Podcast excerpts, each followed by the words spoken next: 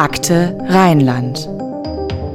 Ein Podcast des Bonner Generalanzeigers über wahre Verbrechen.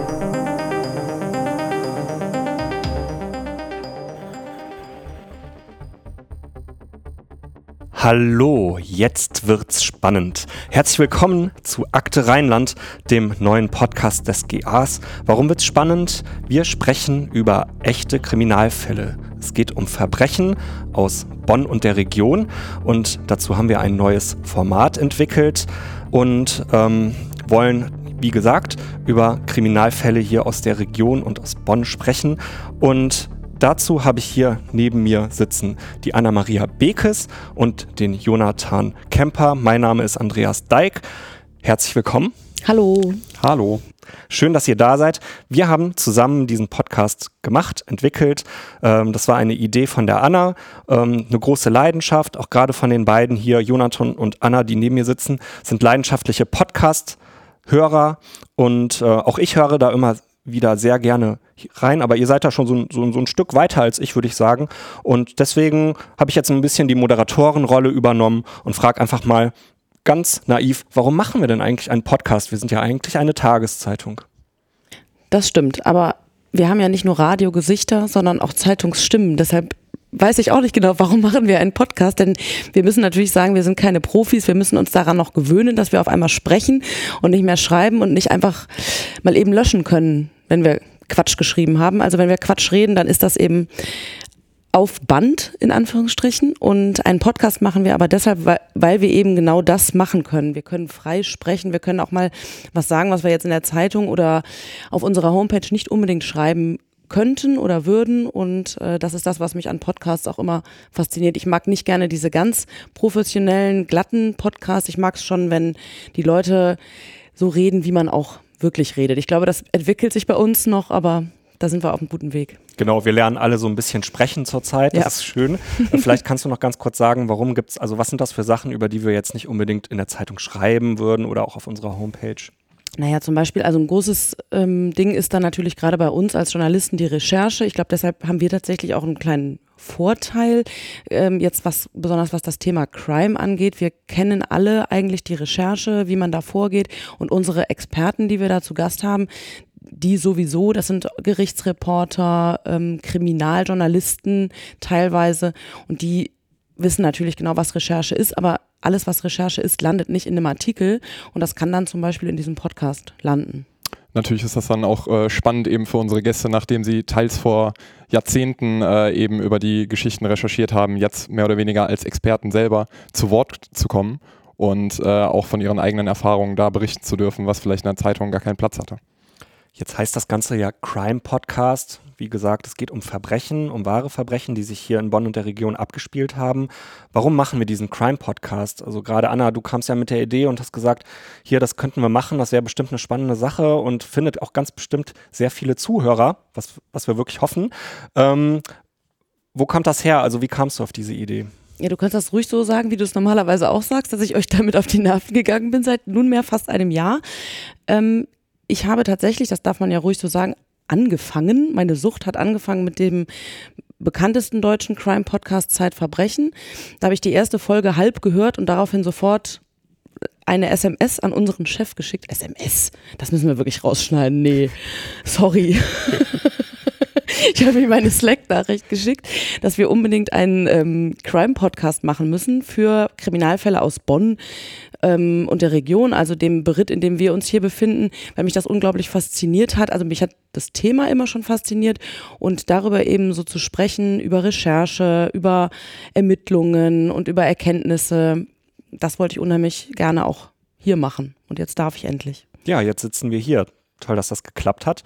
Und ähm, ja, wir sitzen jetzt natürlich auch hier, um euch ein bisschen neugierig zu machen. Also das ist jetzt so eine Pilotfolge, wo wir einfach ein bisschen drüber sprechen wollen, was wir da eigentlich machen, warum wir das machen, damit wir euch aber so ein kleines bisschen neugierig machen auf die erste Folge, die ja ziemlich bald erscheint. Können wir schon sagen, wann, ne? Das ist in der, drei Tagen. In drei Tagen.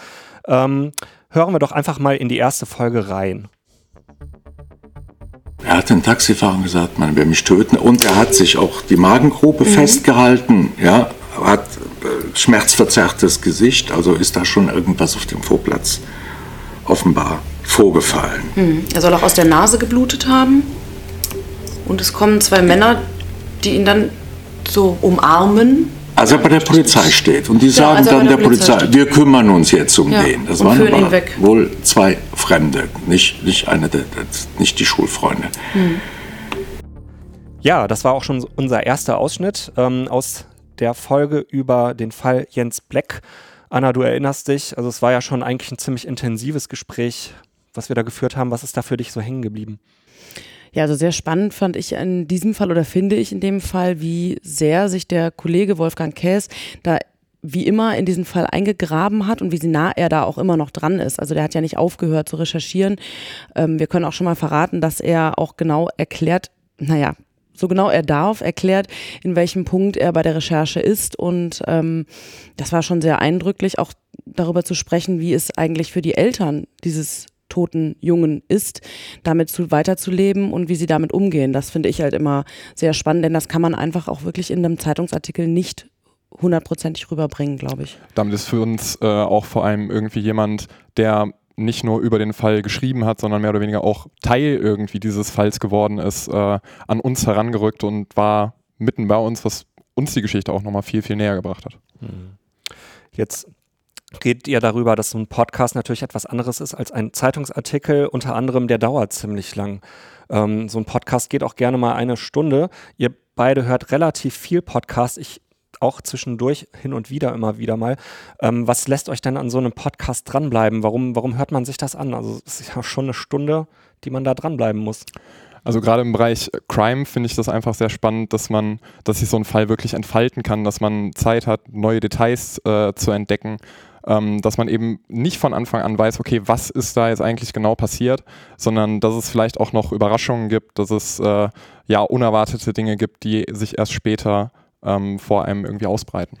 Ja, das kann ich so bestätigen. Also ich persönlich, wenn ich ähm, einen Podcast sehe, freue ich mich immer, wenn er länger ist, als wenn er kürzer ist. Also wir nehmen da natürlich gerne Rückmeldungen und Feedback entgegen.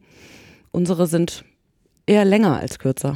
Gleichzeitig ist es natürlich auch schwierig, da dann irgendwie das immer noch spannend zu gestalten und äh, dass man auch wirklich bis zum Ende dran bleibt, aber da geben wir natürlich auch unser Bestes.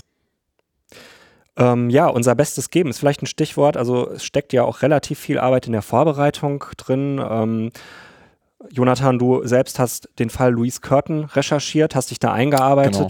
was ja irgendwie auch äh, dann ähm, ja so die Voraussetzung ist, äh, mit dem Gesprächspartner darüber sprechen zu können. Wie viel Arbeit ist das eigentlich? Das war dann doch mehr Arbeit, als ich äh, vorher mit gerechnet hatte. Es ist äh, wirklich ein bisschen Detektivspielen. Man muss sich auf eine wahnsinnige Spurensuche begeben, auch natürlich viel, in dem Fall jetzt viele ausländische äh, Medien und Quellen durchforsten, ähm, schauen irgendwie, okay, wann ist jetzt überhaupt eigentlich was passiert, weil die Artikel natürlich auch ähm, nach Jahrzehnten nicht mehr alle verfügbar sind oder eben einen falschen Stand haben. Ähm, ja, und dann setzt sich da dann irgendwann so ein Puzzlestück zusammen, ein Puzzlestück nach dem anderen.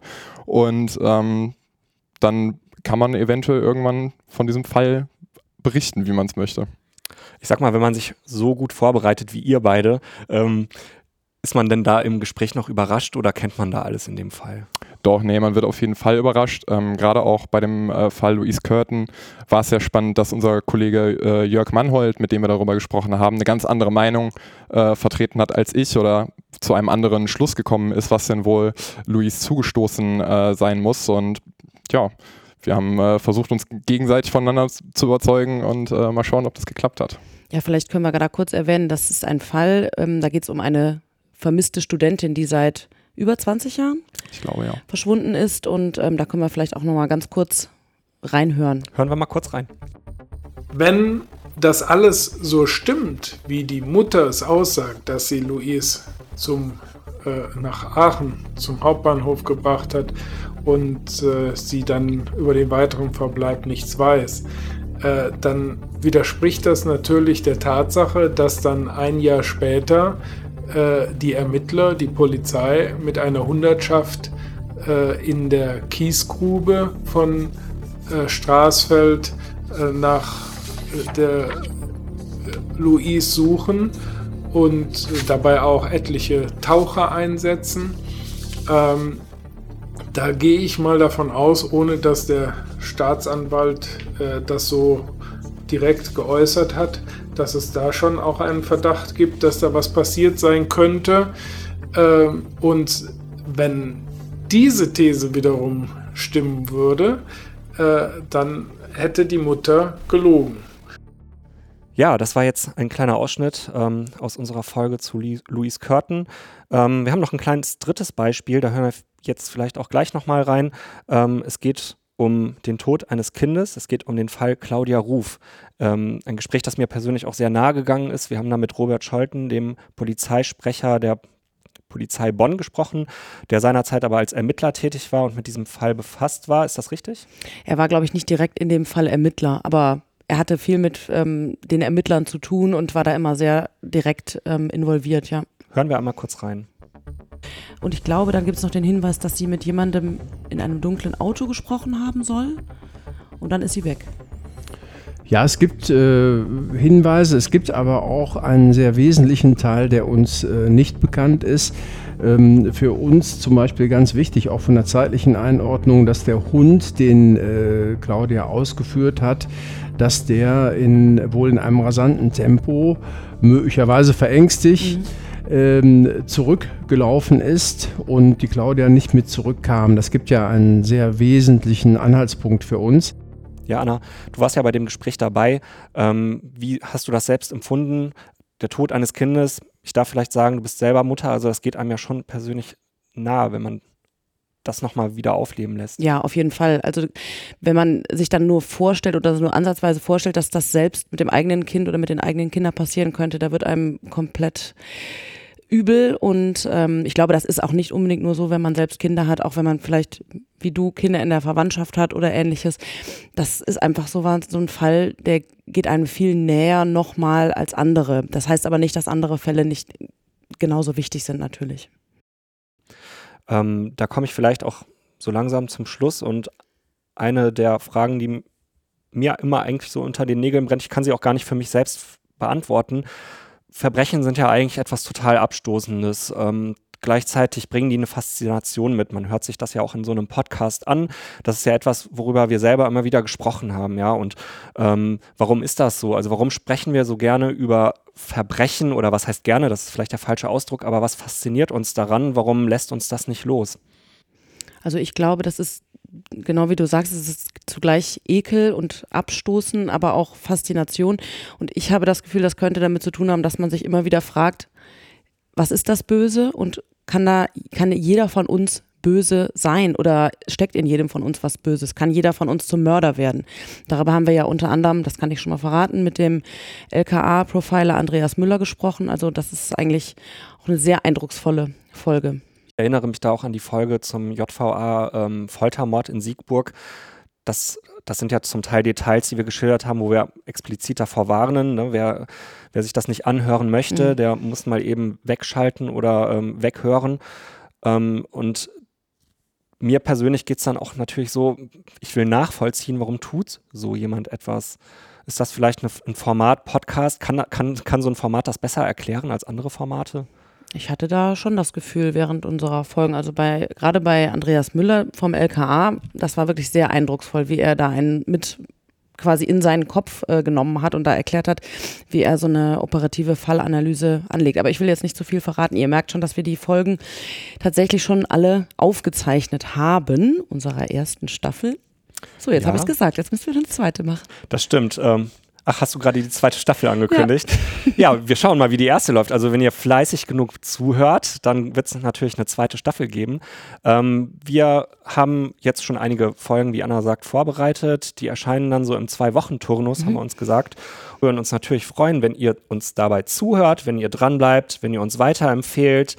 Äh, liked, egal was möglich ist, äh, wenn ihr uns da einfach unterstützt. Bleibt dran, schaltet wieder ein. Wir freuen uns. Ciao. Tschüss. Tschüss. Das war Akte Rheinland, der GA-Podcast zu Kriminalfällen aus Bonn und der Region.